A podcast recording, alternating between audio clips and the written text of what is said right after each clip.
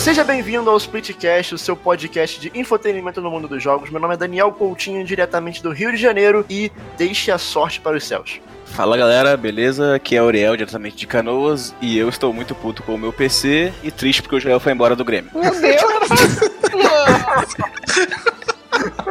Caramba. Bom, meu nome é Thaís Tunhon e eu falo de São Paulo e Please Nintendo Come to Brasil.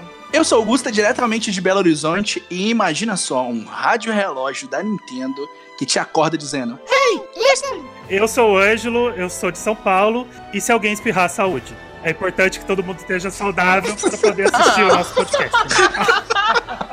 Estamos todos reunidos dessa vez para um episódio que vai ser o primeiro episódio de uma série aqui no Splitcast, onde nós iremos falar aqui um pouquinho sobre a década na história de uma certa empresa. No episódio de hoje nós falaremos um pouquinho sobre a década de 80 da Nintendo, basicamente ali a origem dos jogos como conhecemos atualmente, e nada mais justo do que trazer um convidado que é especialista em Nintendo. Se ele fosse entrevistado pelo Jornal Nacional, apareceria aí embaixo assim, especialista em Nintendo. O maior especialista em Nintendo do Brasil, inclusive. É verdade. sentir essa responsabilidade aí. Jornalista, redator, editor, tradutor, criador do site Meu Nintendo e olha que honra, ouvinte do Splitcast, Ângelo Mota. Que honra pra gente. Palmas, palmas para o convidado. Eu senti essa responsabilidade, né? acho que eu vou ali. Pesou, pesou a camisa. Pesou a camisa. Então vamos lá, pegue sua Master Sword e vem com a gente que tá começando mais um Splitcast no Split Screen.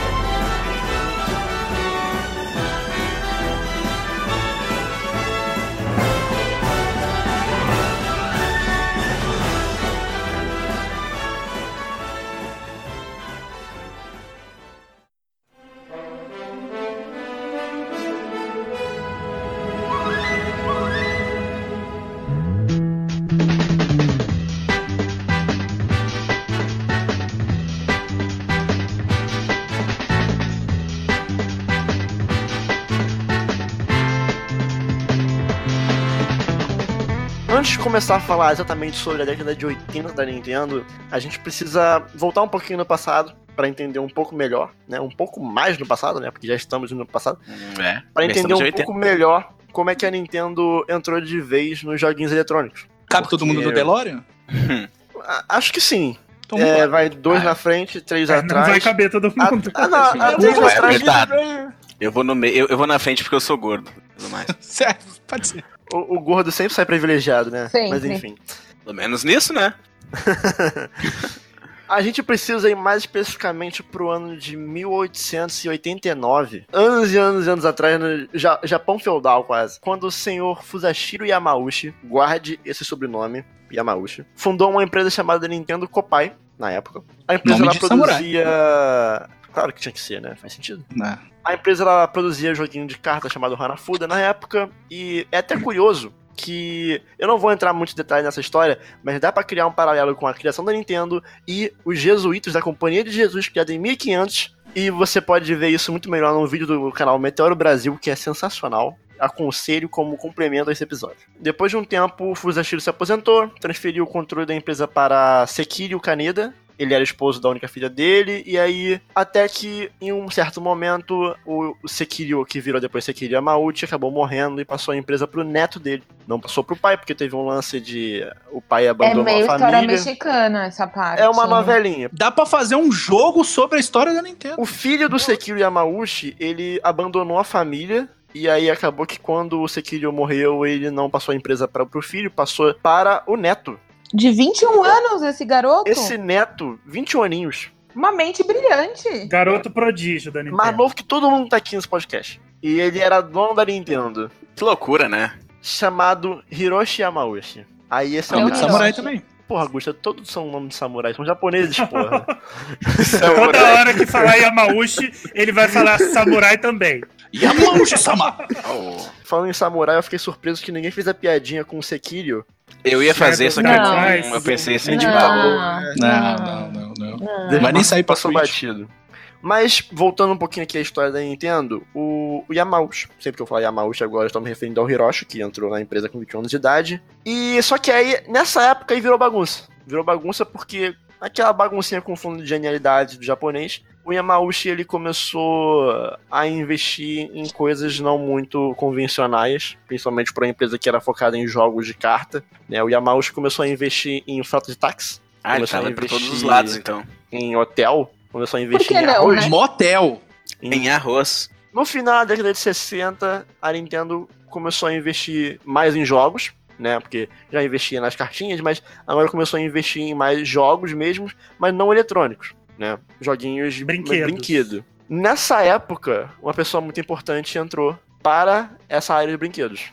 Alguém saberia me dizer quem foi que entrou nessa época? Yokoi. Gunpei Yokoi. Ou, a gente vai falar mais pra frente um pouquinho sobre o Gunpei Yokoi, mas ele tem uma história fantástica. Ele é Fantástica. maravilhoso. Ele é maravilhoso. Ele é um cara que ele era mecânico zelador da Nintendo e depois criou o Game Boy. Ele mudou minha vida. Ele mudou a vida de todos nós. Ele fez algo que gerou Pokémon. Não, e ele é, um, ele é um dos caras que mudou a indústria, né? No Não. geral, assim, né? Se você, se você joga videogame hoje em dia do jeito que você joga, agradeça a Gunpei Yokoi. Não só o Yokoi, mas depois da década de 60, na década de 70, começou a entrar aí uma infinidade de mentes brilhantes que nós vamos falar mais pra frente. E eu acho que assim, a pessoa que nós temos que agradecer de verdade é o Yamauchi, que conseguiu unir todo mundo nessa empresa. E, cara, como é que esse cara tinha uma visão, né, velho? A Nintendo podia ser uma rede de hotéis até hoje, se não fosse por ele. A gente estaria, sei lá, dormindo em hotéis Nintendo e não, não estaria jogando os jogos. Isso seria muito frustrante, não é? Cara, imagina, imagina você chegar lá no Trivago, Hotéis Nintendo. Isso é- Hotéis Nintendo. Hotéis Nintendo. É, esse gosto. Tem um barbuchinho ali com um bigodinho na capa. Achei interessante. Olha, se, se mesmo que não houvesse um jogo, tivesse um bigodudo, aí eu ia ficar assustado. Ah, mas se fosse com a carinha da Mario, seria fofo. Imagina se esse bigodudo é pego pela esposa cometendo um adultério em um hotel Nintendo. Ele entraria pelo cano. Ah, não. Não. Seguimos. Conte-me mais sobre Eu estes momentos. piada. Então, a partir daí a Nintendo foi começar. d- d- Dois joguinhos chamaram muita atenção da Nintendo, né? Mas na, na década de 70, que são dois joguinhos chamados Space Invaders e Pong. Não sei se vocês conhecem, não é muito Gente, famoso, eu joguei Pong numa feira que teve ano passado aqui, ano retrasado, na verdade, em São Paulo, que era sobre a história dos videogames. Lá O tinha o museu Pong. itinerante? Exato. Ah, é, né, Thaís? Tu jogou o original, né? O, Joguei o o original. clássico. né? Você chegou a jogar, Ângelo? Não, eu não fui no museu, eu perdi Ah! quando ele passou aqui em São Meu, Paulo. foi muito maneiro. Assim, é, você sentava numa mesa mesmo. E aí os controles ficavam numa cadeira. Que legal. E era, meu, era, foi fantástico, assim, eu me diverti horrores. O Nicolas não teve muita paciência, entendeu? Aí eu fiquei com as crianças. Mas é muito legal. Eu acredito, assim, que depois de um tempo você vai ter um pouquinho de dor nas costas, possivelmente, né? Porque você girava uns botõezinhos. Era, era como ver um negócio inteiro mesmo. Cadeira, mesa.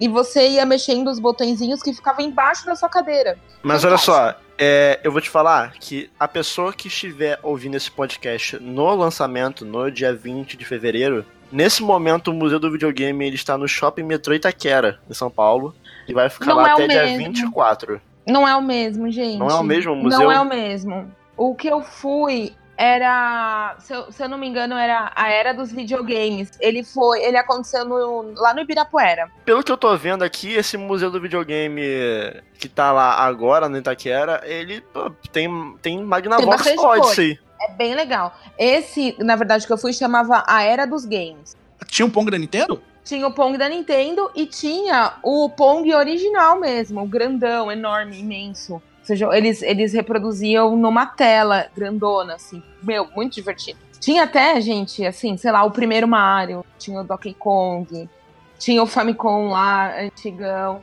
É maravilhoso. Foi um, um dinheiro bem investido. Eu fiquei muito emocionada, quase chorei várias vezes. Porque vocês sabem que eu sou assim. A Thaís chora com Pong, olha aí. Ah, é porque já Yeah. é um pedaço Pong da história na sua mais- Thaís chora com Pong.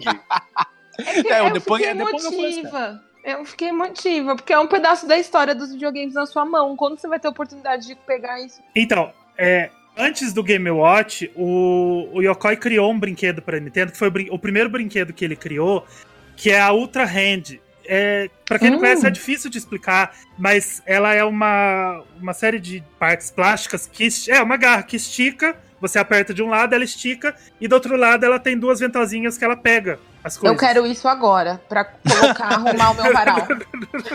Eu quero E- isso agora. Não, e sabe qual é o pior? Isso vendeu, cara. Isso vendeu muito. Mas isso é Muito. maravilhoso. E, e o legal é que a Nintendo ela coloca essa outra hand em vários jogos dela como easter eggs. Ele tá no, no Majora's Mask 3D, dentro da loja da, da Bomb Shop, do lado de- da, da máquina de bombas, que por acaso é um GameCube, tem uma outra hand pendurada.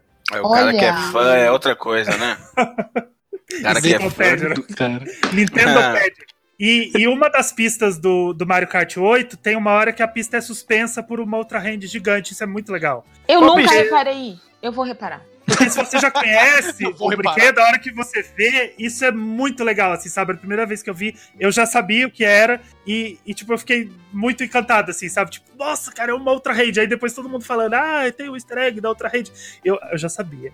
Mas qual é, qual é a pista? Agora eu tô na curiosidade agora. Ah, eu não sei o nome. eu não, mas como é que ela é? Ela, ela é uma das primeiras, se eu não me engano, não sei se é Mario Circuit. É, ela faz uma curva para pra direita e ela sobe bem alto e a Ah, outra sim, hand suspende parte dela Sei. a hora que você tá subindo. Depois você tem que pular lá de cima. Sim, sei, sei qual é. e aí você qual dá uma voadinha, você dá é. uma é leve a, pista voadinha. mais, é a pista mais basicona do Mario Kart, né? Meio que tutorial, quase. Eu tô vendo aqui, o Ultra Hand vendeu mais de um milhão de unidades. É Olha. muita coisa. Porque é um brinquedo muito legal, né? Sim. Tipo, você. Numa época que brinquedos eram muito mais simples do que é hoje, aquele negócio pegava as coisas à distância. Tipo, isso é muito legal. Gente, isso é maravilhoso. Isso, isso é legal hoje. Imagina nos anos 70. Mas, mas você imagina um, um trequinho daquele vender mais de um milhão de unidades Pra aquela época, né, Gustavo? pra aquela época. É isso que eu tô querendo dizer. Foi um sucessão. Pegar tipo a latinha de cerveja, não quer esticar Pega o uma braço. cervejinha. Você usa aquilo até pra coçar as costas. Você põe atrás assim, estica ela e coça as costas. Ó, Mas Pode dá pra o pegar o liquidificador que tá no, no último andar lá da prateleira, que você tem que pegar o banco pra subir. Tu já viu essa garrinha aí, ô Ângelo? Pessoalmente, sim? Pessoalmente, não.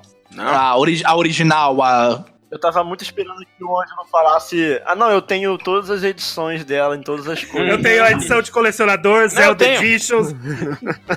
Mas, falando sobre o Game Watch, ele foi meio que o precursor dos portáteis, né?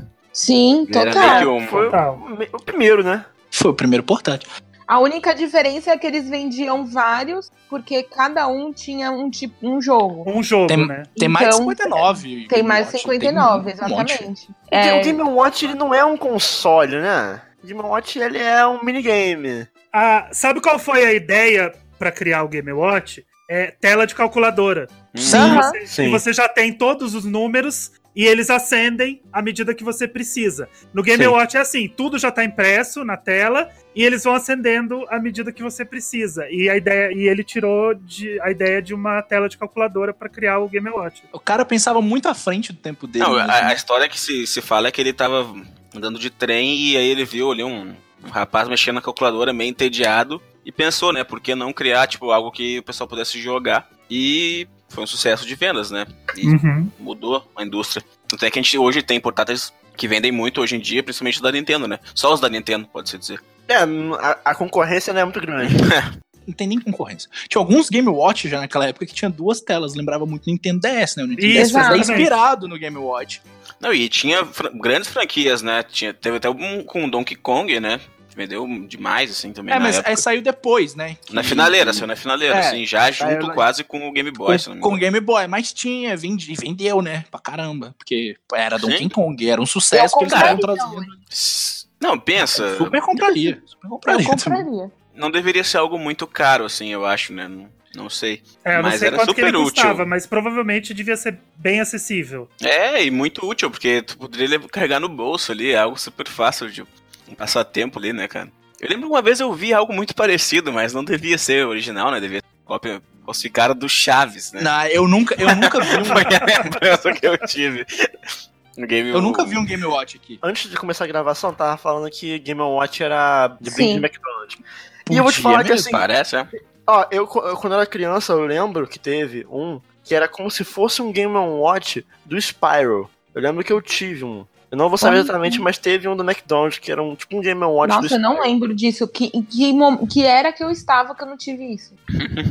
Eu tô Eu vou muito brava depois agora. e vou mandar. Passou batido outras. Passei batido. Seria, no Mas- mínimo, muito legal se a Nintendo colocasse uns Game Watch no McDonald's, né? Ou, né? Uns bem simplão, assim, sabe? Tipo, com, com o. é, não precisa nem de ser de, de jogos que ela tem. Com o personagemzinho Game Watch, sabe? Aqueles primeiros Game Watches que tinha aquele Uhum. personagemzinho, é, o, o Stickman, que hoje ele chama Game Watch no. Ele tá no Smash? Smash, né? Seria legal se ela fizesse um, um baratinho, assim, pra. Nossa, ia ser fantástico. Por isso Imagina, que. o Ângelo, tu chegando no, no, no McDonald's e ali o McLanche feliz ganhando um Game Watch. hein? Mês inteiro de Big Mac. Eu, eu ia lá todo dia até pegar todos. Olha aqui, ó. Mandei, mandei pra vocês aqui no servidor a foto. Era uns brindes do McDonald's, era em 2005. Aí. Minha nossa. Eram esses Ah, aí. Nossa, tinha não, como é que eu não que época feliz, isso? Eu não tinha dinheiro, não. Era em Não, mas que 2005, eram esses os brindes. Ai, que lindinho. Inclusive, também Gente, teve uma época que teve um que era. Acho que, acho que foi, foi em 2000 que teve um que era tipo um Game Watch também, só que era da Sega. Era um beisebol do Sonic. Olha só. Olha aí, Nintendo, é possível, hein? Ó, É Nintendo. agora- possível, que- Nintendo. Bom, nessa época a, a Nintendo ela fazia jogo pra arcade, né? E Uhum. ela fez o Donkey, ela criou o Donkey Kong pro Pra arcade desgraçar a sua época. cabeça e puxar Exatamente. todas as suas fichas. E quem criou o Donkey Kong naquela época foi o nosso querido Miyamoto, que ele tinha ele era recém-contratado da Nintendo. Outro Era nome importantíssimo ali, né? Outro outro jovenzinho, né, que a gente Outro não, jovenzinho. a gente não dava nada por ele, mas é outro japonês sem vergonha. Formado em artes, né? Quem é... O cara, ele não entendia nada de programação, o cara chega e consegue pensar em algo assim, sabe? É muito legal. Não só ele criou o Donkey Kong, como ele pegou um Radarscope e criou o Donkey Kong. Ele teve o, o Radarscope, que foi um, um, um fliperama lá da Nintendo que não fez sucesso nenhum, né? Nem no Japão, Um a galera antes, né? Foi, É, foi nem no Japão a galera jogou, né? 80. Ninguém, é. ninguém jogou. E, e antes do Donkey Kong, o fliperama da Nintendo não fazia sucesso de jeito nenhum dos lados de cá. Nos Estados Unidos, no Ocidente. Só japonês jogava esse negócio. O divisor de águas foi o Donkey Kong, né? É, porque aí a gente tava trabalhando com personagens carismáticos, né? Naquela época o Mario não tinha nome, a Pauline não tinha nome, Sim. só o, o Donkey Kong que tinha nome. Então ele, é, ele foi o primeiro personagem é, importante que a Nintendo criou. Falando em Donkey Kong, a Nintendo, na verdade, assim, eu de- dei uma lida, eles, a inspiração foi no Popeye. Eles queriam usar os Isso, personagens exatamente. do Popeye. Então, Não tem um jogo igual do Donkey Kong, só que com Popeye? Então, Sim, tem. é o que saiu depois. é, porque na época ela não conseguiu direitos. E aí o Miyamoto virou e falou assim: ah, então beleza, eu crio os meus personagens. E ele, tipo, fez igualzinho. Tipo, o Donkey Kong é o Brutus, a Pauline é a, é a Olivia e o Mario é o Popeye. Pô, Tipo, é o Jumpman. É o Jumpman, é o Popeye. E é, é a mesma coisa, tipo, ele fez a mesma coisa, ele foi bem, bem esperto e criou o- os jogos dele. E aí depois, quando ela é, lançou o, Famicom no, no Japão, o Popeye era um dos jogos de lançamento. Ela conseguiu os direitos e ela lançou o Famicom com Donkey Kong, Donkey Kong Jr. e o Popeye. Que o Popeye é muito nostálgico. Eu lembro dele, eu fico lembrando daquelas letrinhas, a Olivia soltando Sim. letrinha, help, e você tinha que pegar as letrinhas, bater nos urubus. Era um E- jogo que é muito gostoso. cara. Galera do Popeye não é bomba não, hein? Viu o sucesso vindo ali? Eu sempre achei que o jogo do Popeye era uma cópia descarada, sabe, do Donkey Kong, e agora eu vejo É o que... contrário.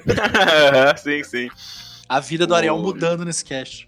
O Famicom, né, só fazendo aqui um paralelo, que chegou no Japão como, como Famicom, nos Estados Unidos e no Ocidente ele como NES, é, e aqui no Brasil como Dynavision, né? Sim, sim, mas Eu sabia! Eu sabia! como Dynavision, né? Sabia, sabia. Depois é um tenta- paralelo, é. A Nintendo virou e falou assim: vamos lançar lá no Brasil? Vamos? Como que a gente vai fazer? Ah, vamos re- reestruturar todo o console e criar o Dynavision. Mentira, gente. A Nintendo criou o Dynavision, não. Ah, Pro, pro Ariel é isso mesmo. O NES chegou dois anos depois, quando saiu o Famicom no Japão. Foi quando ela, a Nintendo começou a adentrar o, nos Estados Unidos, né? Que É. aí que saiu essa.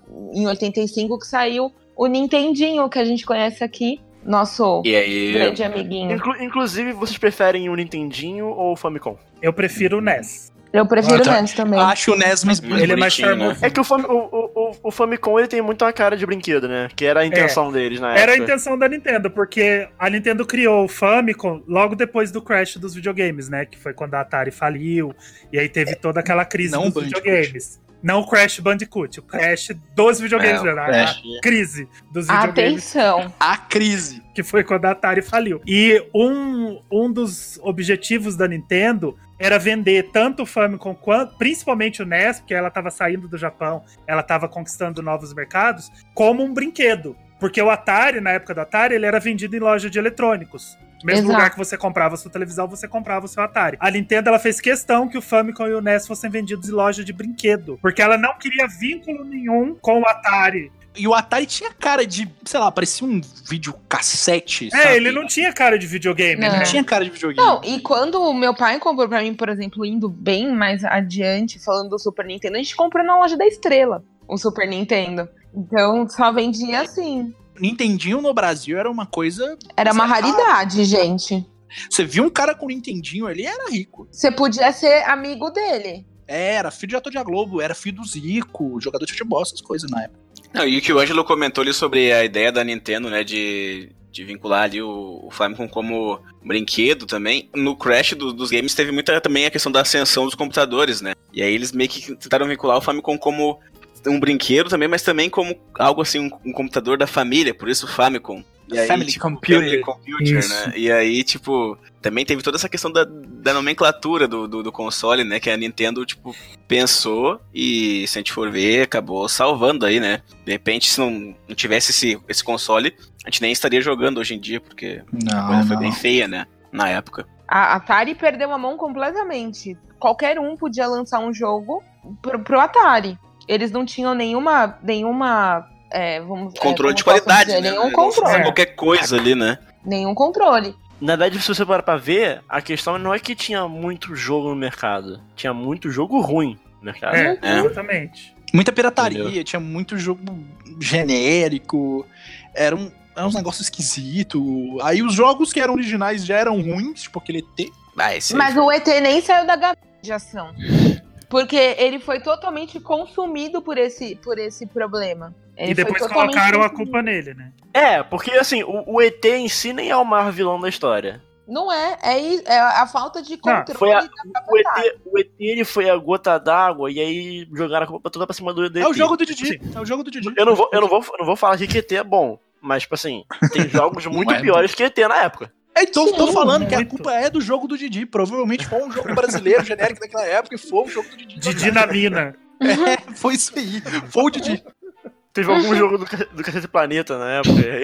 Não tinha nem cacete do planeta, cara. Mas a, a Nintendo foi muito malandra nessa época, né? Porque ela aproveitou isso, falou: ah, então quer saber? Vou fazer meu selo aqui de qualidade pra vocês, meus amores. E aí, tudo que sair daqui vai ser. é, eu sei que é bom. E isso conquistou muito o mercado americano, na verdade, também. O, É. o, que eu acho, o que eu acho muito legal é que o Nintendinho, ele não só salvou. o- Ele o- salvou a os indústria. videogames. É, salvou a indústria. Não só salvou a indústria, mas como ele mudou a indústria dos videogames completamente. Você chega Total. naquela época, o que a gente tinha de controle? Era um pedaço de pau, um botão, que era os controles do, do Atari. Era um bagulho horrível. Chega, Gente, meu pai chega chegou o- meu primeiro contato Tá- com os tá games. é, era um pedaço de pau com um botão. Chega o senhor Gunpei e me faz o de pad, o direcional. Que é o, o, o que a gente tem até hoje em tudo quanto é Setinha. controle. É, a Setinha. Certinho, Chega aí. Peraí, peraí, peraí, peraí. Não em tudo quanto é controle. O Joy-Con não tem. Tem no Pro Controle, mas tem um, agora tem uns Joy-Con da. a- como é que chama aquela empresa mesmo que faz as coisas por Nintendo? Rory. Da Rory, que tem Magnavox. os pads. Multilaser. É multilaser, é. multilaser. Beleza? Magnavox. Aham, como dia geral. É multilaser. Ah, é isso.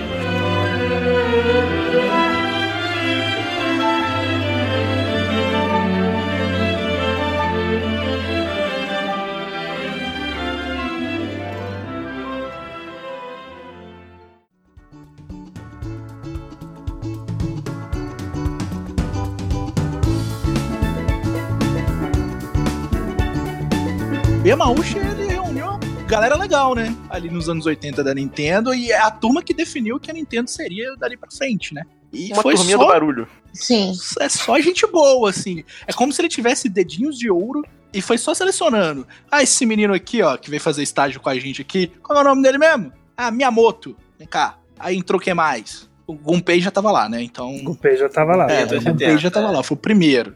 Foi o primeiro. Era, Mas era foi chegando a gente, né? A seleção brasileira da Copa 2006. É, a seleção brasileira. Mas diferente da seleção brasileira, essa seleção Eles deu muito ganharam. certo. Eles ganharam. Eles deram certo. muito Ninguém certo. amarrou o meião, né, cara? É, o Miyamoto simplesmente fez, com, fez algo que a Nintendo não tava conseguindo. Fazer um jogo da Nintendo dar certo e fazer sucesso. E no momento que um deu certo, abriu a porteira pro Miyamoto e o Miyamoto foi. E ali a cabeça do cara começou a girar. E é engraçado que a gente falou no, no último bloco, mas o Miyamoto não entendia nada de programação. O Miyamoto tava, Não. tava ali. Ele era um cara formado em artes. Tava lá fazendo as artes dele, vendendo as artes dele na praia ali, né? E de repente foi o cara que criou Super Mario. do Yamauchi ele dizia em entrevistas que na época que, que o Miyamoto entrou, eles não precisavam de pessoas de programadores, sabe? Já, já tinha o suficiente ali. Só que ele viu no Miyamoto a oportunidade de ter um cara mais artístico ali no meio, sabe? E Isso Uma é que é pessoa foda, que- cara. Uma pessoa que Isso é trazia bom. uma mentalidade mais de fora, sabe? uma ideia diferente. Ele não queria fazer o que já estavam fazendo. O Yamauchi queria ver gente fazendo coisa diferente, cara. Isso era ótimo. Um sopro de criatividade. Muitas pessoas, elas acreditam o Miyamoto a Mario e Zelda, né? Porque realmente são ali as Uhum. principais franquias por trás do Miyamoto. Mas o Miyamoto, ele fez mais coisa, hein? Não, ele fez muito mais Muito coisa. mais coisa. Miyamoto criou Donkey Kong, né, que gerou Mario. Ele criou Star Fox, ele criou Pikmin. Ele não para de criar, ele é uma mente é, Não, F0, constante Kid desenvolvimento. Icarus... E, e não só por, por criar as franquias, pelas coisas que ele faz dentro dos jogos, né? As coisas que ele cria dentro dos jogos, as coisas que ele mesmo muda dentro das criações dele. É só você ver é, a diferença que existe entre os três primeiros Marios, e aí no caso do Mario 2, eu não tô falando do Mario 2 ocidental, o Super Mario 2, aquele Doc Doc Panic, eu tô falando do Mario 2 Do Lost Levels. Lost Levels, o japonês. Ele é bem parecido Menino, com o original, Pô, Mas Lost ele é é bom. difícil. É difícil de Gente, entender essa historinha, até, né? tinha até um cogumelo demoníaco, né? É, Não, logo de cara, o primeiro. O primeiro cogumelo que você encontrava era um cogumelo do mal que você pegava e morria. Mas essa história do Doc Doc Panic é até interessante, né? Porque era pra uma para um programa da televisão japonesa que eles construíram o joguinho, né? Depois eles adaptaram pro pro Super Mario, que virou o Super Mario 2. dois no ocidente, exatamente. Inclusive, até tem um vídeo muito interessante que, que é do André Campos, do Jogabilidade, que ele faz uma relação disso com o carnaval. Enfim, vale a pena Nossa assistir senhora. né, das máscaras que são utilizadas no jogo, enfim, várias coisas. Vale super a pena assistir esse vídeo. Acho que é um vídeo de uns 30 minutos, mas com muita informação interessante. Vale a É, pena é ver. é legal a gente ir colocando como um complemento ao podcast alguns vídeos muito interessantes que a gente vai encontrando, né? Que Uhum. já, temos aqui o vídeo do, do Meteoro Brasil, né? Relacionando a criação da empresa com coisas muito antigas da época de 1500 e agora com carnaval. Sim. Assim, uma coisa que eu queria falar do Miyamoto também é que não só era um cara que tava criando jogos, uma mente que tava pensando nisso, mas como ele participava ativamente, junto com o Gunpei também, né, do desenvolvimento dos videogames da Nintendo. O, o Miyamoto já pensava naqueles videogames, pensando nos jogos que ele ia fazer. É, o Miyamoto ele é, ele é muito criativo e ele, ele sempre participa ativamente dos projetos dele. Ele não fala assim, ah, tipo, ah, criei Mario e Zelda e agora vocês fazem o que vocês querem aí. Não, ele, ele supervisiona tudo, ele tá sempre de olho em tudo que tá O que acontecendo. nem sempre é bom, né? nem sempre é bom. Tem, tem os casos mais recentes, né? Eu, por exemplo, defendo, mas não só por. por- Ah, não, Star Fox Zero não. Sim, Star Fox Zero, eu Ah, defendo não. Star Fox Zero. Depois a gente grava um podcast de Star Fox e a gente fala só disso. Pra você ver que não é, Só disso. não é aquela bolha, não é aquele negócio de, de bolha nintendista, não. Eu tenho defesas muito fortes pro Star Fox Zero, mas é um dos casos recentes de, de Miyamotice, né, que eles falam. Entre É, aspas Miyamotice. que ele queria, queria, queria fazer do jeito dele e ele fez do jeito dele. E não deu certo pra muita gente. Eu gosto. Uma coisa que eu gosto de falar muito em relação à Nintendo é que, assim, quando uma empresa ela se dispõe muitas vezes a, a inovar e a criar coisas do zero, né? A inventar coisas que não, não necessariamente seguem uma tendência, muitas vezes você pode gerar a maior franquia de todos os tempos, que é no caso do Mario. E às vezes você pode fazer coisas que não são tão agradáveis assim ao público, né? Fala É o que você questão de- Todo episódio, velho. Todo episódio tem que falar 36. É a base de comparação. Mas aproveitando que o Gusta falou um pouquinho sobre o Gunpei Yokoi, também é uma pessoa muito importante dentro da Nintendo. Eu acho que ele é tão importante quanto o Miyamoto. Sim, porque ele criou o Metroid, né? Então ele é tipo. Hoje a gente tá aí jogando Metroid bonitão, jogando, revivendo a série, brigando com a série, xingando. Tem uns episódios, Ficando que, puto, porque tem não uns vai o episódios de 4, qualidade é. duvidosa, tem os Veja bem, se não fosse o Gunpei Yokoi, nunca teríamos o Aderemi. Você quer que eu defenda o ADM também? Porque eu defendo Ah, o não. É ADM. muito bom, hein? O Aldereme é muito bom, hein? É horrível. vamos defender aqui, hein? Eu defendo o ADM.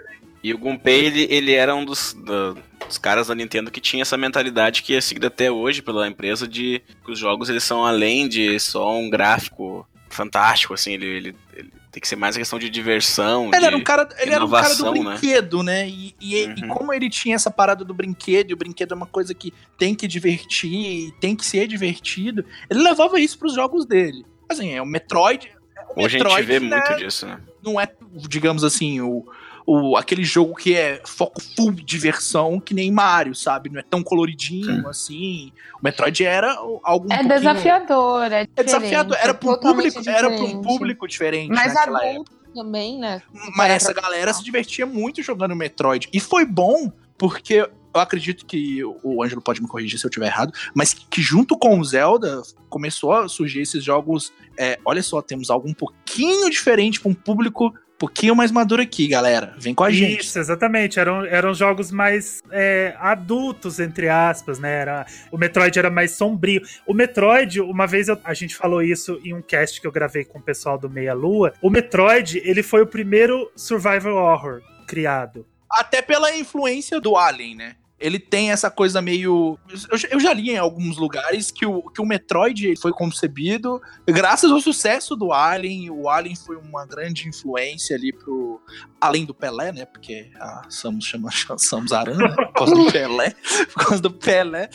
Mas assim, além do Pelé, o Alien foi um grande. é, Foi uma inspiração pra criar o Metroid. E realmente, o primeiro Metroid, você vê ele, tem um climinha bem sombrio mesmo. Tem. Mas até por conta da cartela de cores que eles tinham disponíveis no Nintendo. É, exatamente. É, o- É? Uma coisa legal, que foi isso também que a gente abordou no- quando a gente falou de Metroid no outro cast, as limitações que eles tinham na época foram muito benéficas pra, pra ambientação de alguns jogos. Sabe, a, a claustrofobia que você sente quando você joga o primeiro Metroid é pura limitação técnica do jogo. Isso foi muito legal porque é, criou um estilo na série. Hoje você faz de propósito essa, essa claustrofobia e naquela época você não tinha outra opção. Você fazia porque era o que dava pra você fazer. E aí essas limitações criaram um- uns ambientes muito legais para os jogos. Eu acho que talvez um respiro pro começo de alguma coisa dessas. Mas um Tá Survivor, eu acho que não.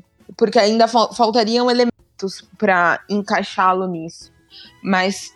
É uma discussão eu, complexa. eu tive a oportunidade de jogar. Peguei a versão mini recentemente. E aí E eu tem tive a Metroid? oportunidade de jogar. Tem Metroid. Tem. E é bem legal. É bem legal. Só que ele é um jogo, ele é basicamente um jogo de plataforma com um cenário extenso e denso, né? E, e assim, realmente, se você for pensar no Survival Horror, a gente tem pouca munição, é, pouca é, itens de cura e tudo mais que fazem o jogo ficar difícil. A gente tem isso, só que nesse jogo a gente tem toda a dificuldade do jogo mesmo. Então, mas é que esse jogo ele é antes da definição do gênero, sabe?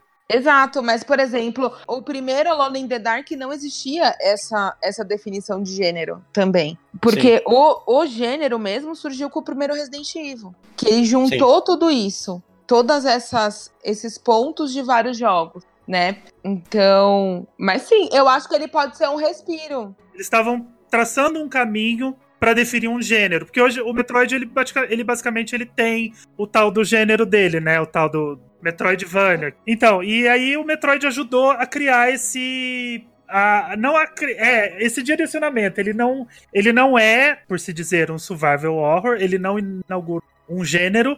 Ele deu uma ajuda boa pro gênero, porque ele tem uns elementos, sabe? Igual você falou, ele tem Sim, ele, ele, tem, tem. a claustrofobia, Ele Uhum. tem uma música muito tensa.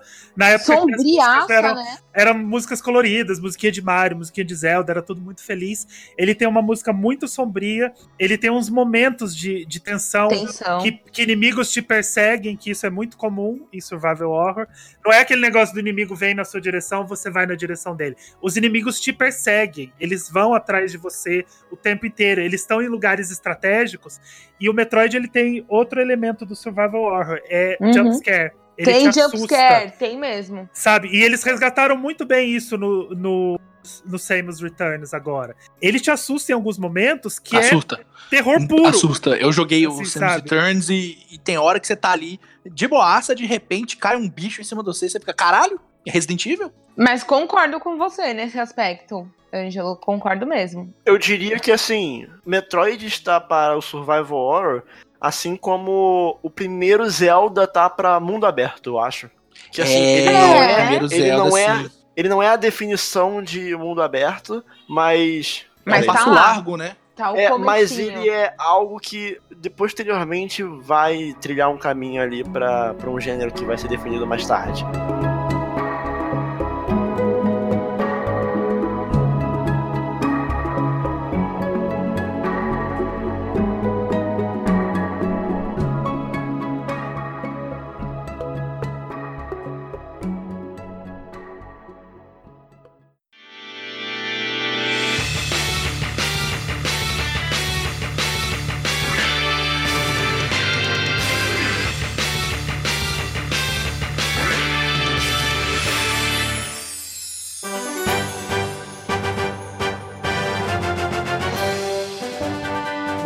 Yokoi era uma pessoa que sabia trabalhar muito bem com as dificuldades da época. Assim como outra pessoa também que soube aproveitar muito do- das dificuldades do hardware para conseguir inovar e criar em cima, que foi o Koji Kondo. Né? Ele começou na Nintendo ali por volta de 84, com a versão de arcade do Punch-Out. E daí foi, fez Dunk Hunt, fez aqueles joguinhos de golfe, futebol, né? Na época que os jogos tinham o nome de, de futebol.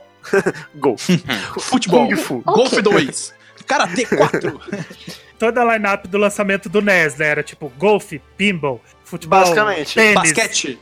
basquete, era Basquete. bem genérico. Não demorou muito, um ano depois, né, de alguns trabalhos assim. Ah, Se você for parar pra ver, só em 84, né, que foi o ano que o, o Koji Kondo entrou na Nintendo, ele fez Punch-Out, Duck Hunt, Golf, Versus Stroke and Match Golf, outro jogo de golfe, Famicom Basic e Devil World. Só aí são seis jogos em um Trabalhou ano, pouco, né? né? E aí, depois de Nossa. todo esse sofrimento, em 85, ele fez a trilha sonora de Super Mario Bros. Só isso, né? Só. A trilha sonora do Mario, ela é uma parada que, assim, a música tema principal, né, da primeira fase, ela é uma música que tá tão, assim, pra gente que acompanha jogos há tanto tempo, é uma música que tá tão no nosso cotidiano que a gente já, por exemplo, eu mesmo eu já não percebo a genialidade por trás daquela música, sabe? Eu não É, sei se você já virou- mesmo. Já virou algo do dia a dia de um jogador É, de a videogame, gente, a gente sabe? ouve e é, é- é muito natural. Só que se você parar se você parar pra pegar, ouvir e, e ver que, tipo, é, o som da bateria da música é o som do chiado da televisão, sabe? É outro lance. As não- formas que ele consegue fazer pra é, cada uma das notas ali é, ser um instrumento diferente. E, cara, é fantástico aquilo, cara. Kondo, além do Mario, né, um ano depois, ele foi fazer a trilha sonora de um outro joguinho chamado The Legend of Zelda. Ninguém conhece. Não, ninguém. Olha só, de, 80, olha só, de 85 até 90, vou botar também o ano de 90, o cara simplesmente fez a trilha sonora de Mario, Super Mario Bros. Ele fez do Lost Levels, fez Legend of Zelda, fez do Doki Doki Panic, que era o Super Mario Bros 2 fora do Japão, fez do Uhum. Mario 3 e fez do Mario World, né? Aham. Só. E depois foi a Link to the Past, Star Fox, Yoshi's Island, por aí vai. Coisa simples. É, o cara, é o cara é uma coisa fantástico. muito simples. Qualquer pessoa que joga e que tenha mais de 20 anos, certamente tem as músicas do, do cara na na cabeça. é, do Koji Kondo na cabeça, porque é como o Daniel falou, a do, do Mario é muito clássico pra mim. A do Star Fox, se não me engano, também ele participou, né, Daniel? Sim. Ah, foram os que eu joguei mais, assim, não, não, não cheguei a jogar muito Zelda, mas é, era genial mesmo, né? Como eu disse, a minha mãe conhece as músicas de Kondo, né? Pelo Mario, meu pai conhece, tipo.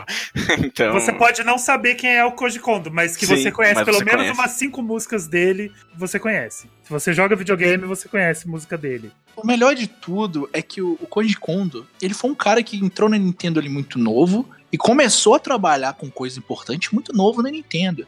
Então ali, quando ele fez a trilha sonora do Mario, Mario é de 80 e... 85. Mario é de 85. O Koji Kondo tinha 24 anos, cara. Tinha 24 anos. A Nintendo dava chance, né, pro pessoal. É, cara, pra você ver. Jovem aprendiz. Dá pra ver que isso é um padrão na Nintendo, né? Eles Uhum. pegavam os caras. E a Yamauchi super foi em, jovens, foi em jovens talentos ali, né? Jovens talentos, exatamente. Jovens talentos. Jovens talentos do Yamauchi. Yamauchi Superstars. Seguindo a, a, a parte dos jovens talentos do Yamauchi, além dos que ele já tinha na empresa dele, ele tava com- de olho grande numa empresa ali do lado, chamada Hall. Dois caras que ninguém conhece, que é um tal de Satoru Iwata e Masahiro Sakurai. E eles Don't ficaram, ask me anything, Sa- Masahiro Sakurai. eles ficaram muito de olho nesses dois carinhas e aí a Nintendo fez uma parceria com a Hall, que deu muito certo, que acabou gerando algumas franquias de muito sucesso pra ela, que é Kirby, o Earthbound, né, que a gente conhece aqui como Mother, e Super Smash Bros. É só coisa desconhecida, né? O- Só Cara, o, o Iwata, ele, ele é muito. Saudades. Ele é muito Pera aí, saudades, exatamente. Saudades, Ai, saudades. eu fiquei muito mal, cara, quando os caras morreram. Saudades do meu Iwata, viu? Nossa, eu fiquei muito mal. Eu fiquei muito mal. Eu não imaginava que fosse me impactar tanto, mas me impactou pra caramba. Todo mundo é, sempre se refere ao Iwata mais como um ex-presidente da Nintendo, né? Acabou que Sim. esse, esse cargo ficou mais na cabeça, obviamente, né? Mas, cara, o Iwata, ele é um cara muito foda. Ele era um programador incrível. Ele era um programador Sim. sem, sem igual. A gente tava falando que o Miyamoto não programa, né? Mas o Iwata, ele era o gênio da programação. Não, assim. ele era tinha- o cara. Saindo um pouco do- da década de 80, ele programou o Pokémon Stadium ali, tipo, no olho. O, o F-Bound ele programou. Cara, Boa a F-Bound é tão viagem, mas é tão foda, que a Nintendo, eu não sei o que, que ela tá esperando pra não fazer um remake, ou então pra fazer uma sequência pra Nem porque eu. precisa. É necessário, o mundo pede. Tá todo. Nintendo, ouve esse cast, por favor. Ouve esse podcast, faz Ouve um nosso remake. apelo. Faz. Ouve nosso apelo, Nintendo. Próximo de Direct, traz isso pra gente. Não precisa bom? criar um jogo novo, os jogos estão lá, refaz É. eles. Faz uma coletânea que a gente vai ficando feliz. Aí depois você pensa no jogo novo. O Iwata ele tem muito essa visão de que o mais importante era a diversão, né? Cara, Isso. não, completamente. comple- Deu muito certo ali, velho. Uma menção honrosa pra, pra Direct de Fantoche. Aquilo foi genial. Mas só aquilo foi genial naquela Direct. É, em 1989, o senhor Gunpei, né? Em mais um momento de genialidade, foi lá e trouxe pra gente o Game Boy. Apesar de que o, o que a gente tem de importante pro Game Boy foi só sair nos anos 90, começou ali, né? Em 1989, e uma Uhum. ideia do Gunpei de novo, né? O cara foi lá e mostrou a genialidade dele novamente. E o Game Boy mudou a vida de muita gente. A minha, inclusive. Eu, durante, durante muito tempo eu fui doido pra ter um Game Boy. Quando eu consegui, foi uma alegria que não dá pra descrever em palavras aqui. Uhum, Eu lembro, cara, do. Quando eu via assim alguém com Game Boy nas antigas. eu Ficava louco de vontade de jogar ali, mas. hum, Tem a minha, a minha clássica história do Articuno, né? Do Game Boy. É, essa aí. Que a É gente verdade. contou, né, no primeiro episódio, né? É que, pra quem não ouviu, um amigo meu tava jogando Pokémon, né? Isso já na. Né, Pokémon já lançado nos anos 90. 96, né? Mas ele tava jogando e tinha um Articuno dele lá, e aí ele me emprestou pra jogar o joguinho dele. E nisso eu fui batalhar, nunca tinha jogado Pokémon, e aí o Articuno dele acabou morrendo em algum momento. e eu fiquei desesperado, achando que eu tinha matado pra sempre o Articuno do meu amigo. E eu fiquei um bom tempo sem falar com ele aí, porque eu achei que ele tava chateado comigo. Quando na verdade ele só deve ter ido no centro Pokémon e curado o Articuno. Então, O cara ficou E tava desesperado. tudo bem. Tava tudo bem. Mas assim, Eu vale, vale dizer que mesmo não sendo um jogo da Nintendo, o que fez o Game Boy vender e ser um grande sucesso foi o Tetris, né? Sim, Sim. Com Era um certeza. jogo muito mais antigo, mas chegou no Game Boy ali, a galera começou a jogar Tetris de forma portátil, o povo pirou, né? Eu consegui encaixar vários cubos aqui um no outro, jogando no busão. Era revolucionário pra 1989. Você podia fazer Uhum. isso ouvindo Walkman, ouvindo Michael Jackson, enquanto você jogava Tetris. E, e- e esse Game Boy, ele veio com parte de comemoração dos 100 anos da Nintendo, né? Olha aí! Isso é um jeito de 30 comemorar anos. 100 anos, Com né? certeza. Em alguns momentos, pelo menos na minha opinião, os portáteis da Nintendo foram que seguraram a companhia em uma mais dificuldade, né? A gente teve recentemente com o Wii U aí, o 3DS segurando a barra. Você teve. Pô, o DS e o Wii foi assim, uma coisa, né? Fora de comum. Os dois vendendo muito bem, melhor época da Nintendo, assim, disparado. Mas ali você teve o GameCube que não tava legal ali na disputa, era terceiro, né? Em relação ao PlayStation 2 e o Xbox. Mas você tinha o Game Boy Advance, que tava nas cabeças ali também. Então, por mais que tivesse aquela concorrência ali, Nintendo e Sega, que foi começando ali no final dos anos 80, porra, Game Gear, pff, ninguém tinha. Todo mundo com Game Boy. Então a Nintendo dominava o mercado de consoles portáteis ali com Game Boy e nadando no dinheiro. E vale lembrar que esse daí tinha até multiplayer, né, gente? Era possível multiplayer. fazer Cabo multiplayer. Link, cabo link pra caralho. Cabo Link.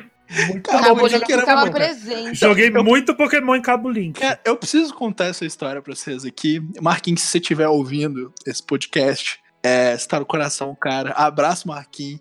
Mas uma vez que eu cheguei, eu o Marquinhos era um, era um cara que ele tinha certa engenhosidade com seus videogames e com seus aparelhos eletrônicos. Ele tinha um, um Mega Drive que não tinha carcaça de cima, funcionava.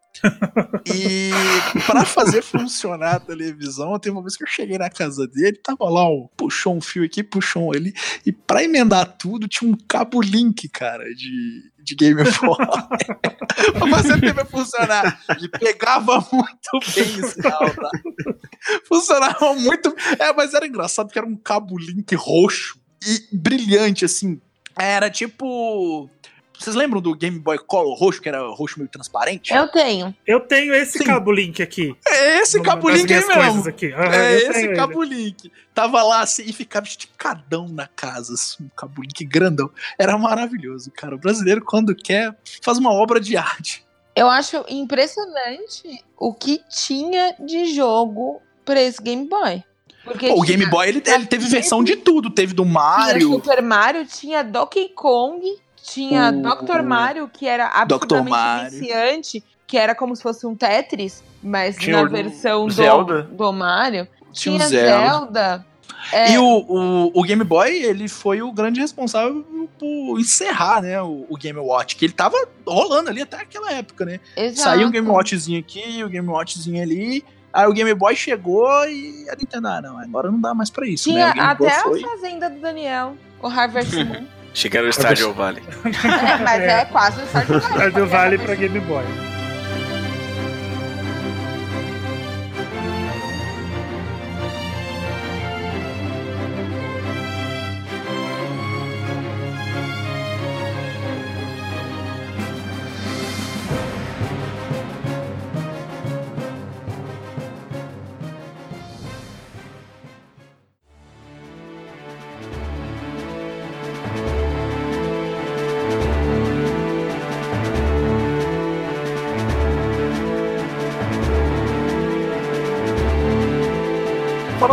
Mais então sobre as grandes franquias da Nintendo nessa década de 80 que marcaram a época e até hoje são influência para muitos jogos que temos hoje em dia, a gente precisa falar de três jogos que já foram citados previamente aqui no episódio, que são Mario, Zelda e Metroid, que diferente de alguns outros jogos que vamos falar aqui, recusam apresentações, é difícil Não você explicar o Zelda. que é um Mario. Então, explica Zelda, o que é um Zelda? Zelda, ó, eu Era é o Zelda. menino da roupa Zelda, verde. né? Zelda Zelda. é Peter Pan com o Rei Arthur. Ok. É um menininho com roupa verde que pega a espada da pedra e derrota Esse é a Princesa Zelda. A princesa Zelda é só a princesa mesmo. Ah, N- Ele não é o Zelda, então. Então, ele... Zelda. No, no- no jogo, no jogo do Ângelo, ele bota Zelda no nome. Aí fica o Zelda que resgata a Zelda, então... Mas Não o, o isso. Ângelo tá certo. Ele não é o Zelda. Mas sabe quem tá errado? Quem bota o, nome- o próprio nome no nome do Link. Quem é Link? É Caralho, Zelda? Gusta, ajuda. Tá, o Link é o garoto que faz tudo. Faz tudo, na verdade, é o Mario, né? Porque ele que é o encanador, Faz- né? Então, o canador é o Mario, mas é o Link que faz tudo. Ele conserta o cano com espada. Eles têm uma empresa, né? De... O Mario é encanador, o Tudo Link faz tudo. Papel de palhaço ali, né? O Luigi é pintor. E enquanto isso, o rapaz lá do tá tentando limpar o universo dos alienígenas. A, a Samus é assassina. É Ela é mercenária. mercenária. É mercenária, né? A Samus. É. Quem, eu? Tá, é. Não, sei. Vamos voltando pro Mario aqui, né? Vamos, né? Que teve três versões aí pro, pro Nintendinho. Quatro. né? Quatro? É, porque você tem ali o Mario 1 de 85. Você Ah, tem o você tá Mario 2, contando que é o do Lost Levels. É, e tem o Mario que é baseado no Doki Doki. Mas conta, não conta o Lost Levels, gente, porque aquilo lá tava num nível de dificuldade acima. É bom, assim, ó, na época eu não conseguia jogar Lost Levels não, mas hoje, depois de muito Bloodborne e muito Hollow Knight, eu consigo jogar um pouquinho. Mas você jogou? Joguei recentemente, não cheguei a zerar, mas joguei uma boa parte. Ele é bem maldito, né? Ele é meio que as fases escritas do Mario Maker, só que num jogo oficial da Nintendo. É, é isso. É exatamente isso. É, é, é as fases mais cruéis do Mario Maker, só que quem fez foi o Miyamoto. Na, na real, ele foi. Me corrijam se eu estiver errada, mas acho que acredito que tenha sido um dos primeiros jogos que sofreu ocidentalização, né? Eu acho que sim. Eu creio que sim. Esse, esse, Por- O esse Didi, ué. problema que eles acharam que os ocidentais não, não iriam comprar. Eles não iriam aceitar o jogo, porque era muito difícil, era muito desafiador. Mas aí que tá, a minha indagação é, eles estavam certos ou não? Eu acho que sim. Porque quando eu penso no Lost Levels, eu meio que viro o olho assim, sabe? Tipo, poxa, que jogo difícil, eu não sei se eu, se eu vou jogar. Sabe, eu joguei, eu gostei, Sim. eu gosto muito dele. Mas eu acho que essa, essa ideia de trazer um jogo mais fácil, um jogo mais colorido, mais bonitinho, que no caso é o nosso Mario 2, foi acertada. Acho que foi uma decisão. Mas será que, por a gente não ter passado por essa experiência do jogo mais difícil, será que isso meio que já não fez um pouco a nossa cabeça, assim? De uma Hum, forma do tipo, ah, já veio assim, então tá bom? Porque se tivesse vindo do, do modo mais difícil, a gente se adaptaria com o modo mais difícil. Eu acho, que tal, eu acho que talvez culturalmente, se, esse, se o Lost Levels tivesse vindo pra cá, do jeito que ele saiu originalmente no Japão, talvez a franquia Mario não fizesse o mesmo sucesso que ela fez, né? Eu acho que Ah, muita eu gente acho que poderia, seria, sim. poderia assim, ah, não vou comprar aquele Mario, que aquele Mario é Então, difícil. Mas aí é perfil do jogador. Depois disso você teve Mas eu acho que essa 3, decisão cara. foi tomada justamente pelo perfil do jogador. Mas eu não sei te dizer, assim, com, com precisão. Eu não sei o que passou pela cabeça da Nintendo. Eu É, sou suspeito pra falar porque eu não gosto muito do Mario 2. O nosso? Não, nem O joguei. nosso. É, Não joguei gosto. nenhum dos dois. Eu não joguei nenhum dos dois. Eu sei que ele tem no Super Mario All Stars, mas eu não nem cheguei a pegar porque eu, eu gostava muito mais do Mario Bros 3, achava Tanuki maravilhoso. Então não queria jogar outro Mario. Ah, sim, o, o. Mario 3 e o World foram os que eu mais joguei. Não, o Mario 3 eu joguei demais. O Mario 3 eu joguei demais. É que o Mario 3 ele tinha. Foi uma evolução mesmo, né? Da, da franquia. Aí eu acho que eles fizeram um milagre com o hardware do Nintendinho. Não, o Mario 3 é, o Mario 3 é magia negra. É muito legal analisar o Mario 1 e o Mario 3, como eles são do Gigante, né, mesmo salto. console, e, e é Uhum. absurdo você pensar que eles são do mesmo console. Sim. Porque você vê o Mario 1, ele é legal, ele é muito. é, Ele é divertido, porém bem Criativo, desafiador, né? ele já foi um- um- uma evolução muito grande porque a gente tinha de videogame na época. Mas aí você olha o Mario 3 e é do mesmo console que o Mario 1 e ele é bizarro de diferente. Ele é. Ele é. Parece uma ou até duas gerações pra frente. Verdade. É, ele, ele, ele eu, eu olho pra ele e eu acho mais bonito que muito jogo do Super Nintendo. É mesmo. Exatamente. É, se você olhar, ele já tá ali numa escala muito próxima do, do Super Mario World. É, eu acho inclusive que o 3 tá mais perto do World do que do primeiro. Sim, Ah, Sim, muito. Com certeza, com muito. Ele tá quase como se fosse um passo a mais de diferença. Mas é aquilo, por exemplo, se você pega o primeiro Super Mario, ele é muito desafiador. Muito, até por conta das mecânicas e da jogabilidade. É só isso, esse combo, ele já dificulta tudo. Por isso que eu penso, poxa, será que se a gente tivesse a oportunidade de ter jogado sem a ocidentalização, será que a gente ia se adaptar? Porque ele é Eu acho que depende da pessoa. também. É, então, é perfeito de Depende da né? pessoa. É, mas, mas essa questão da dificuldade deve ser a primeira coisa que eles pensaram, assim, né, cara? Tipo, eles devem ter feito um estudo ali, né? Sobre Não, com é certeza, mais, mas... mais fácil. Mas... Não, assim, é, a questão de você poder jogar com a Peach, com o Toad, eu acho muito legal, sabe? Muito maneiro. Uhum. É, porque É. cada um tem um- a sua a, a sua característica. né? O seu gameplay próprio, né? Sim. É algo assim, inovador. Eu não, eu não lembro de jogo da época que fizesse algo do tipo, né? De você ter, entre aspas, classes diferentes pra escolher. É, Uhum, exato, exatamente. eu também não lembro. Isso já no 2, né? No, Isso é no Mario 2, é. É. No Mario 2, que é baseado no Duck Duck Panic. Doc Doc Panic, Exato. sim. Ao mesmo tempo que, em 86, você teve também The Legend of Zelda. Gente, ano que eu nasci, olha só que espetacular. Em 86 saiu o Zelda, saiu o Mario 2, né, a- o Lost Levels no ocidente. Saiu o Kid Icarus e saiu o Ah. Metroid. Olha só, gente, é um ano maravilhoso. Foi um ano É, agitado. um ano bom, hein? Ano bom, hein? Ano bom. Que ano Ano incrível iluminado pro, pros jogos, né? Não, cara, eu acho muito, muito massa é, que tu vê assim, em 86, cara, saiu o Zelda, saiu ali o Metroid, isso, isso são Não, franquias e- que até hoje, cara. E Até Zelda, cara, faladas. Zelda, Zelda é um jogo muito à frente da sua época. Ali, naquele Sim. primeiro ali, sabe? Total. Ah, é demais. É demais. É cara. como, eu- como, eu- como eu falei anteriormente, aquilo ali é, é o proto-mundo aberto, sabe? Se você for parar pra ver, ele tem ali mais ou menos a estrutura que. o esqueleto ali de um Breath of the Wild, sabe? ele não, ele não te dá praticamente limitação nenhuma, né? Você é um cenário totalmente aberto, você pode ir para onde você quiser. Você pode começar indo para cima, você pode começar indo pro lado, você pode começar indo pro outro lado e Claro, você tem um caminho para seguir, porque você tem limitações de itens, você tem coisas para comprar. Mas até que você conseguir essas coisas, você segue o caminho que você quer. E você vai pegando as coisas do jeito que você achar melhor. E isso a Nintendo recriou no Breath of the Wild, que eu, eu falo que Breath of the Wild é um jogo particular para cada pessoa. Totalmente não particular. existem duas experiências iguais Não existe. jogo. Ninguém consegue repetir a mesma experiência duas vezes. Não, jamais. E o primeiro Zelda já tava fazendo mais ou Ele já menos. fazia isso, né? Sabe?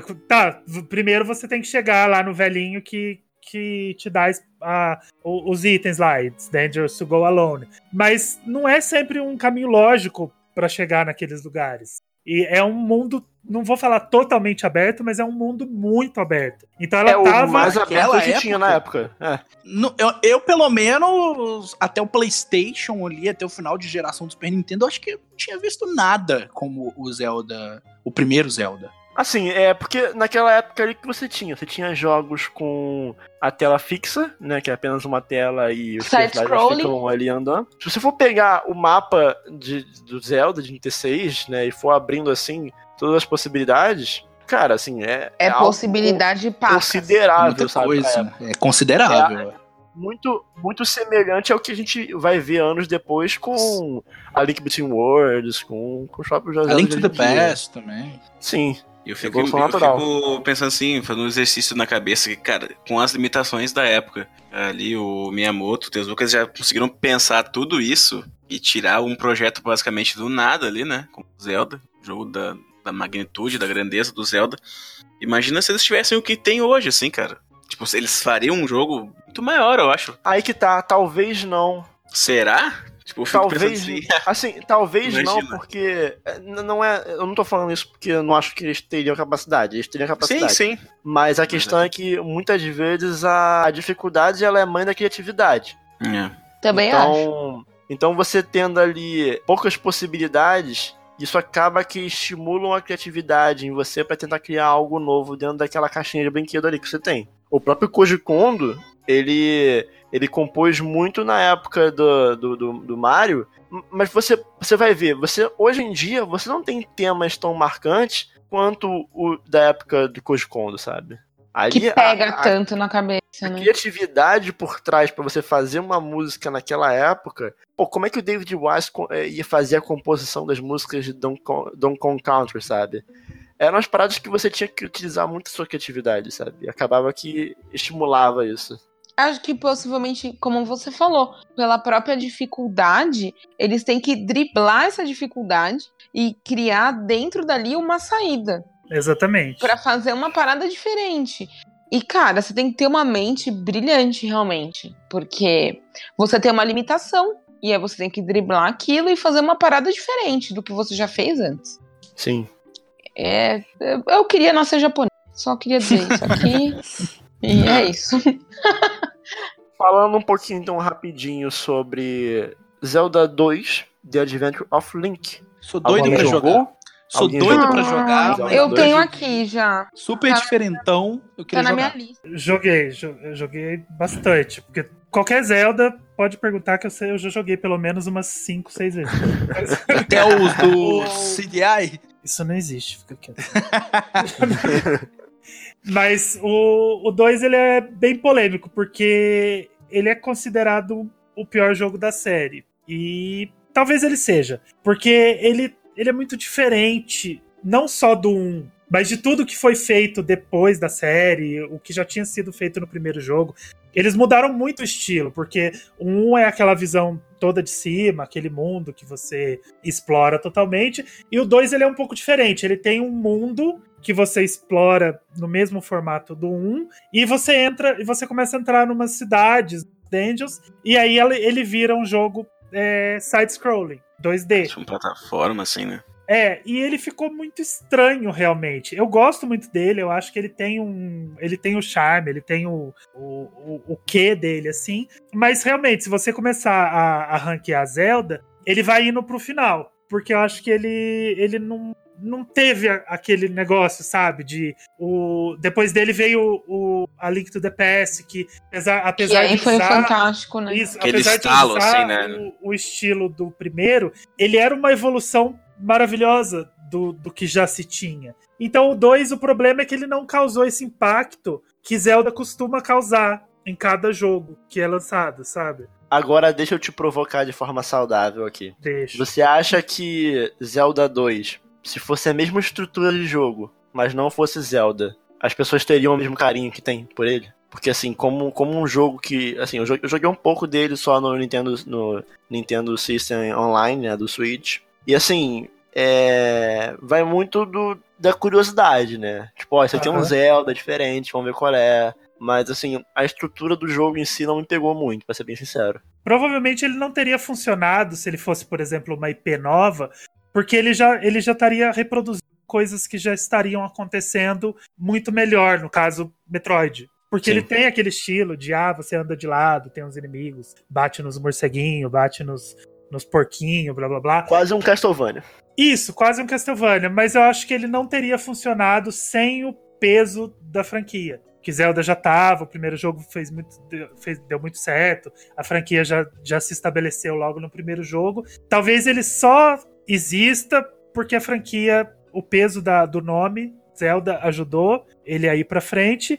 E aí logo eles já descartaram essa, esse formato e. Essa abordagem. E tanto que o o Link's Awakening, que agora tá, tá em evidência por causa do Uhum. remake, é funcional do que talvez eles tenham tentado fazer no Zelda 2. Porque ele também Sim. tem é, side-scrolling lateral e visão de Uhum. cima, só que o foco é a visão de cima. O side-scrolling é secundário. É isso que eles deveriam ter feito Hum. Sim. tô sendo vista por cima, ela deveria ter continuado até ela chegar no 3D. Porque essa visão de cima, ele é o 3D da época. Ele é a forma de ver um personagem no universo 3D que eles tinham na época. E esse é o diferencial do Zelda. É verdade, faz todo Entendeu? sentido. O Zelda ele é um jogo 3D desde o primeiro jogo. E ter mudado esse foco pro 2D no Zelda 2, acho que atrapalhou um pouco o ritmo. E depois eles perceberam que eles tinham feito e voltaram. Você vê que todos esses jogos de Game Boy, esses jogos portáteis, o Link's Awakening, o Oracles,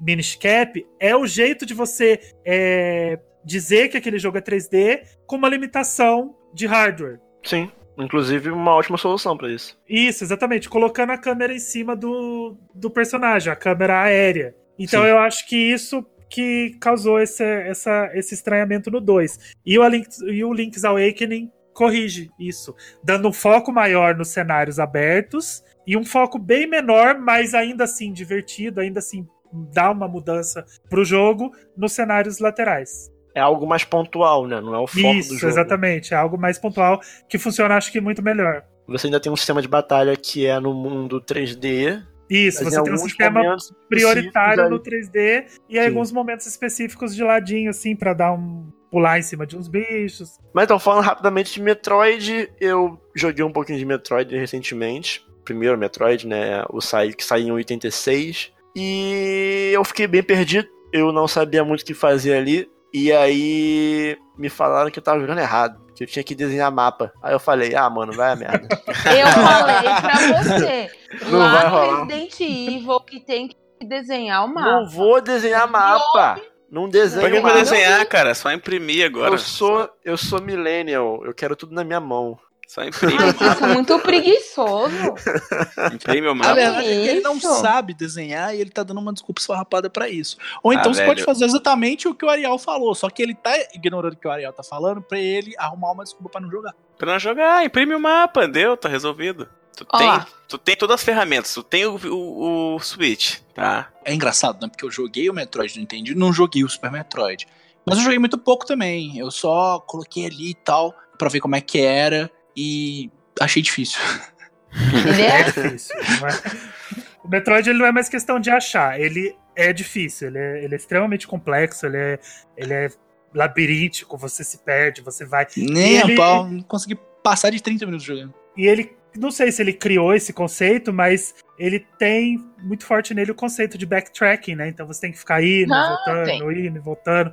E isso não é pra todo mundo, principalmente num jogo é, 8-bit, num jogo bem travado. jogo- Hoje em dia é muito mais fácil, sei lá, você pegar um Resident Evil 2 Remake e fazer um backtrack ali naqueles cenários enormes, bonitos e blá blá blá. Agora, você fazer backtrack num jogo de 8-bit, sabe, aqueles cenáriozinhos travadinhos assim, é um pouco mais complicado. Então, é um jogo. Ele, ele é difícil. Não era pra exatamente todo mundo. Isso. Não era é. Não. Não é. Tem que ter paciência e tem que gostar de explorar. Se você não gosta de explorar e não tem paciência, esquece. O Metroid é o que a gente pode chamar de ousado, assim, sabe? Tipo, tinha tudo pra dar errado. Algumas vezes até deu. Mas, É, aconteceu. mas, mas eu tô falando de jogos específicos, tô falando do, do estilo. Tinha tudo pra dar errado, mas acabou funcionando. Então foi um- uma coisa que, que arriscaram e acabou dando certo. Então, mas realmente, é um jogo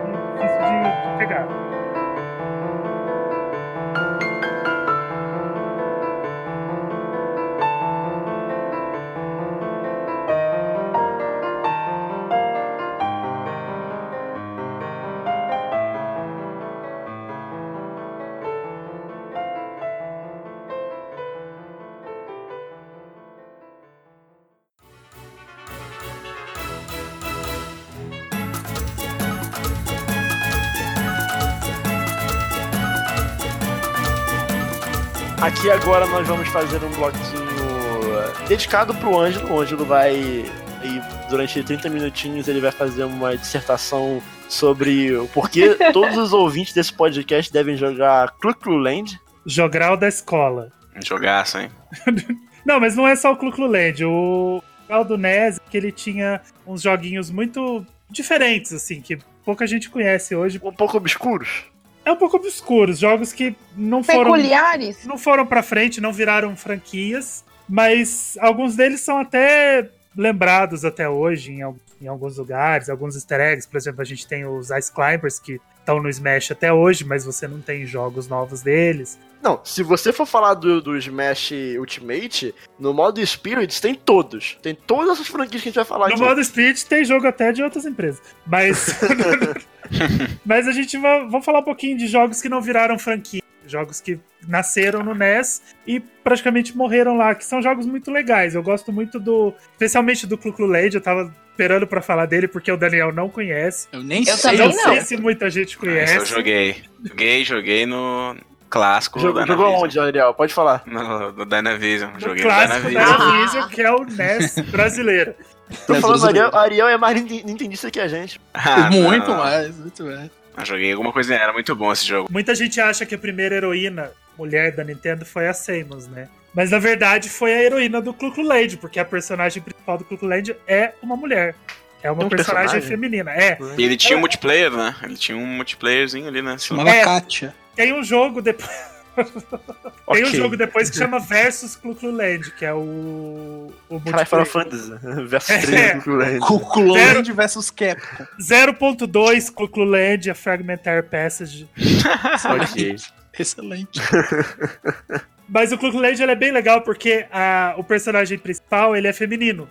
Então ele foi a primeira heroína que a Nintendo criou. E ela, ela é um peixe, na verdade. Não dá pra perceber, mas o jogo é todo passado debaixo d'água. Ela é Uhum. um peixinho que, Ok. tem que, que tem que salvar o reino dela. o- Os tesouros lá foram roubados. Tem história, viu, gente? Esses jogos a gente jogava. Era só um cenário que você ficava girando pra lá e pra cá.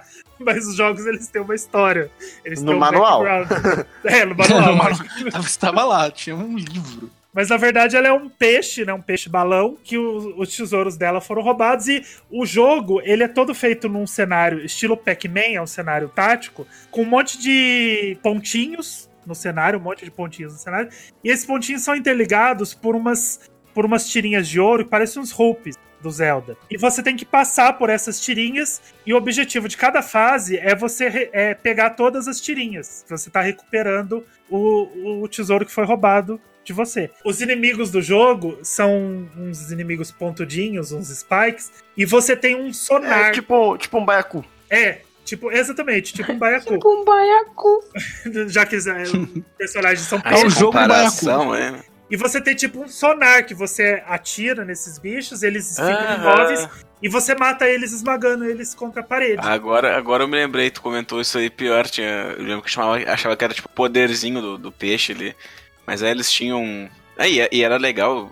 É porque eu achava legal porque esse jogo ele é super rápido, assim, né? Pelo menos É. era. Ele é Ele super é bem dinâmico. fluido pra época. O seu personagem anda muito rápido e você tem que pensar bem rápido na hora que você vai virar, porque ela tem um ganchinho que ela agarra no- nessas bolinhas e ela vira pra onde você quer. E, as- e era muito comum você perder essa, essa viradinha e você cair num dos buracos negros, que são os hazards que tem no cenário. Tem vários buraquinhos negros que você, é, se você cair ali, você morre. Não, Cluclo Land rodando em 60 FPS, não entendi. O Land era o primeiro, 1080p Ó. 60 FPS. É. Vai Não, brincando. mas falando sério, falando sério, é, é um jogo que assim, eu fico me, me colocando na época, né? Uma parada frenética, assim, entre aspas, né? Porque o, seu, o conceito de frenético na época era isso aí, porra. Era diferente, fantástico. é. Se você for comparar com outros jogos da época, bem mais rápido, né? O Clucruland seria o jogo de podcast daquela época, só que não tinha podcast, então era tipo pânico na rádio.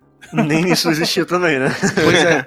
O Bomberman foi um dos jogos que eu mais joguei no, no Dynavision. Era um dos, foi um dos meus primeiros cartuchos, o Bomberman. E foi um, foi um dos jogos que eu mais joguei, porque ele tinha 50 fases. Ele era, tipo, bizarro de grande. E ele não salvava, né? Ele era da época dos jogos que não salvavam. Então você tinha que jogar do começo ao fim. Se você desligasse, você voltava no começo. E o Bomberman ele tem uma história legal porque ele é um dos primeiros casos de, de prólogo na história dos videogames, porque ele é, ele é da Hudson, né? Ele foi criado pela, pela Hudson Soft. Na verdade, ela criou dois jogos, o Bomberman e o Load Runner.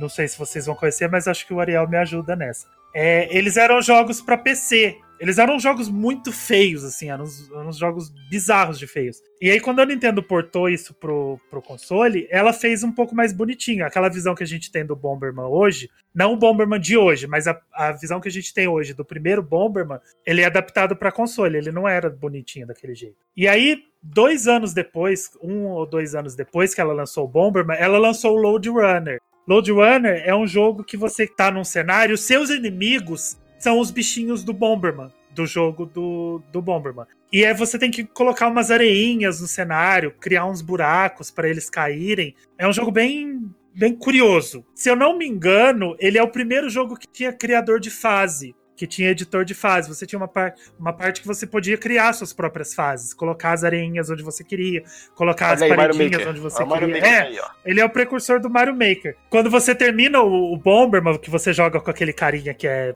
tipo, mascarado, ele tem um, toda uma armadura, ele vira um humano. E aí a história do Bomberman é que, na verdade, ele estava preso em um lugar, tipo, num- numa, numa fábrica, num, num lugar, onde eles eram, sei lá, escravizados, onde aqueles robôs eram Ai, que escravizados. E ele tinha que explodir tudo ali, de matar todo Olha aí, mundo, né? olha aí, a, todo a lore de Bomberman. para se transformar no humano. E aí no final ele fala que ele se transformou no humano e ele se transformou no runner. E aí você se transforma no personagem principal do Load Runner, que é outro jogo da, da Hudson Soft, Olha aí. Eu estou Que foi- passada. que, Que foi doideira. lançado antes do Bomberman. Olha aí. Não sabia disso, não. Eu estou passada. Eu estou no chão, sentada em posição fetal, porque eu achei até triste a história. Então, na verdade, o Bomberman que foi lançado depois, ele é um prólogo do Load Runner. Gente, que doideira. É, uma, é umas histórias assim, tipo, tipo, lore obscura dos videogames da época dos anos 80. Gente, que incrível. Quem tava por trás disso? A Ubisoft. mas a, a cabeça pensante por trás disso eu não sei quem era, mas é alguém com muita criatividade. Que dê- espero que tenha continuado na indústria, porque olha. Gente, não, eu tô em choque. Thaís, aproveita pra puxar seu Kid Icarus, então. Bom, Kid Icarus é um joguinho difícil, pacas, e é nessa pegada também de você jogar de uma vez só, porque na época ele não tinha save. Se você tiver o, a versão mini do NES, é possível salvar, né? Porque ele permite que Uhum. você faça isso e vai te facilitar muito a vida. Mas nesse joguinho você é um anjo. E aí, o seu nominho é Peach e você precisa resgatar três tesouros sagrados, que é o The Mirror Shield, The Arrow of Light e The Wings of Pegasus, para restaurar a paz no reino que chama Angel Land. E aí, o joguinho ele percorre aí uma, uma pegada totalmente de joguinho de plataforma, 2D, obviamente, né? E aí você vai encontrando os inimigos ao longo do caminho. E existem formas de você comprar é, novas habilidades e vida, HP, o que for, com um vendedor que você vai encontrando ao longo do caminho. Ele é bem curioso, assim, porque as fases são completamente umas diferentes das outras e você fica muito curioso para saber o que vai vir adiante. Para quem não testou e tiver a oportunidade de testar e gosta do gênero de plataforma, vale muito a pena. É porque E- pra mim, pra mim, Kid Icarus é só personagem de, de Smash. Não é? Pois Pô, é, tem, mas falam bem do 3DS, hein? Eu tenho vontade de jogar. Eu nunca Mas joguei eu- o primeiro, mas agora eu peguei um NES Classic, acho que eu vou dar uma, uma olhada. Ai, olha, é muito gostosinho. Ele é gostoso, mas ele é difícil.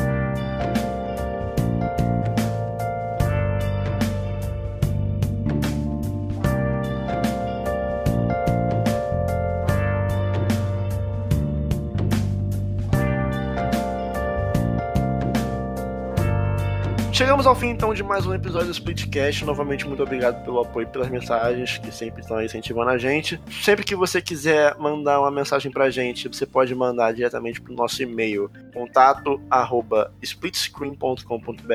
Você pode entrar em contato com a gente diretamente nas nossas redes sociais, que é arroba underline splitscreen no Twitter e arroba splitscreen underline underline no Instagram. É, novidades em breve virão aí pro mês de fevereiro, fiquem ligados, principalmente no nosso Twitter. E hoje temos convidado, então daremos esse espaço aqui pro nosso convidado, assim como semana passada o Bonatti teve a sua chance de vender seus joguinhos na LX. Hoje o. Ângelo, o Ângelo vai poder vender suas edições colecionador de Zelda aqui também, se ele quiser. Eu vou vender pelo Mercado Livre, porque não quero levar calote, né? É importante. Bom, pessoal, é, o meu canal é o Meu Nintendo. Se você ainda não conhece, ou se você conhece, mas não sabe tudo que a gente faz, acessa lá as nossas redes sociais, qualquer rede social, barra Meu Nintendo. YouTube, Twitter, Facebook, Instagram, ou o nosso site, meunintendo.com.br. A gente faz um material super legal da Nintendo, a gente gosta bastante do que a gente faz. A gente não faz clickbait, E fazem bem feito, fazem muito bem feito. a gente dizer. não faz É clickbait, verdade. a gente não fala de rumor, a gente fala de coisas que estão realmente acontecendo. E, sério, a gente gosta muito do que a gente faz. Passa lá, troca uma ideia com a gente. Não é fanboy chato. Quando tem que criticar, critica.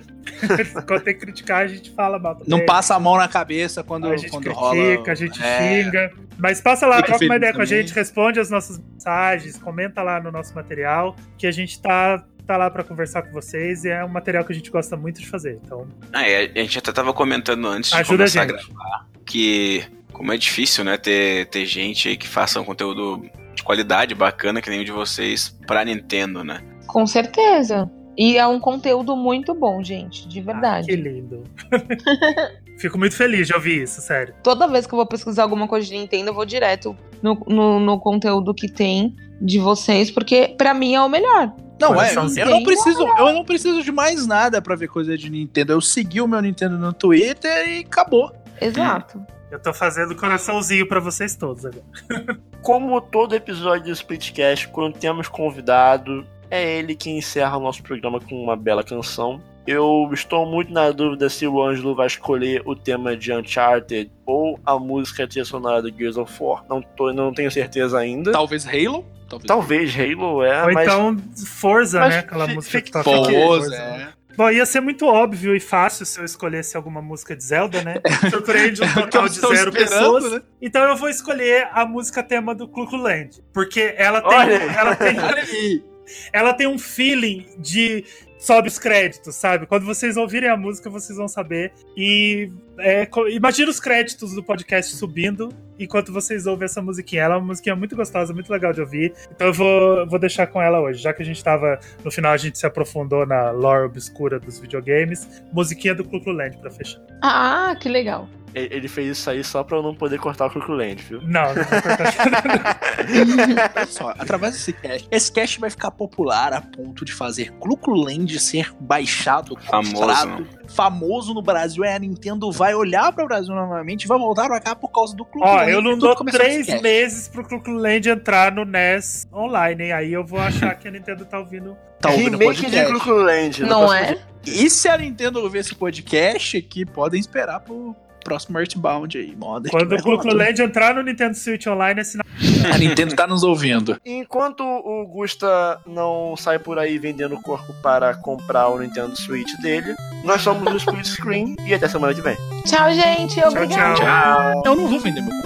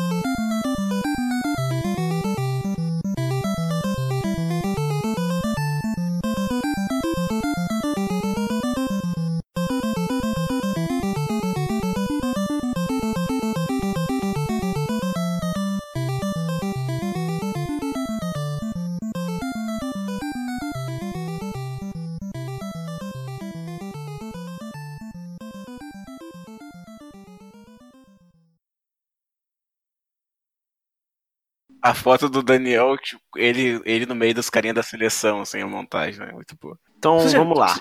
Vai. Tá, Fala, bora. fala, Ariel, fala. Não, eu ia perguntar se vocês já viram a minha montagem, que é o Goku fazendo uma Genkidama, e a Genkidama é o símbolo do Grêmio. Ou a minha montagem que é Jesus com a camisa do Grêmio, vocês já viram?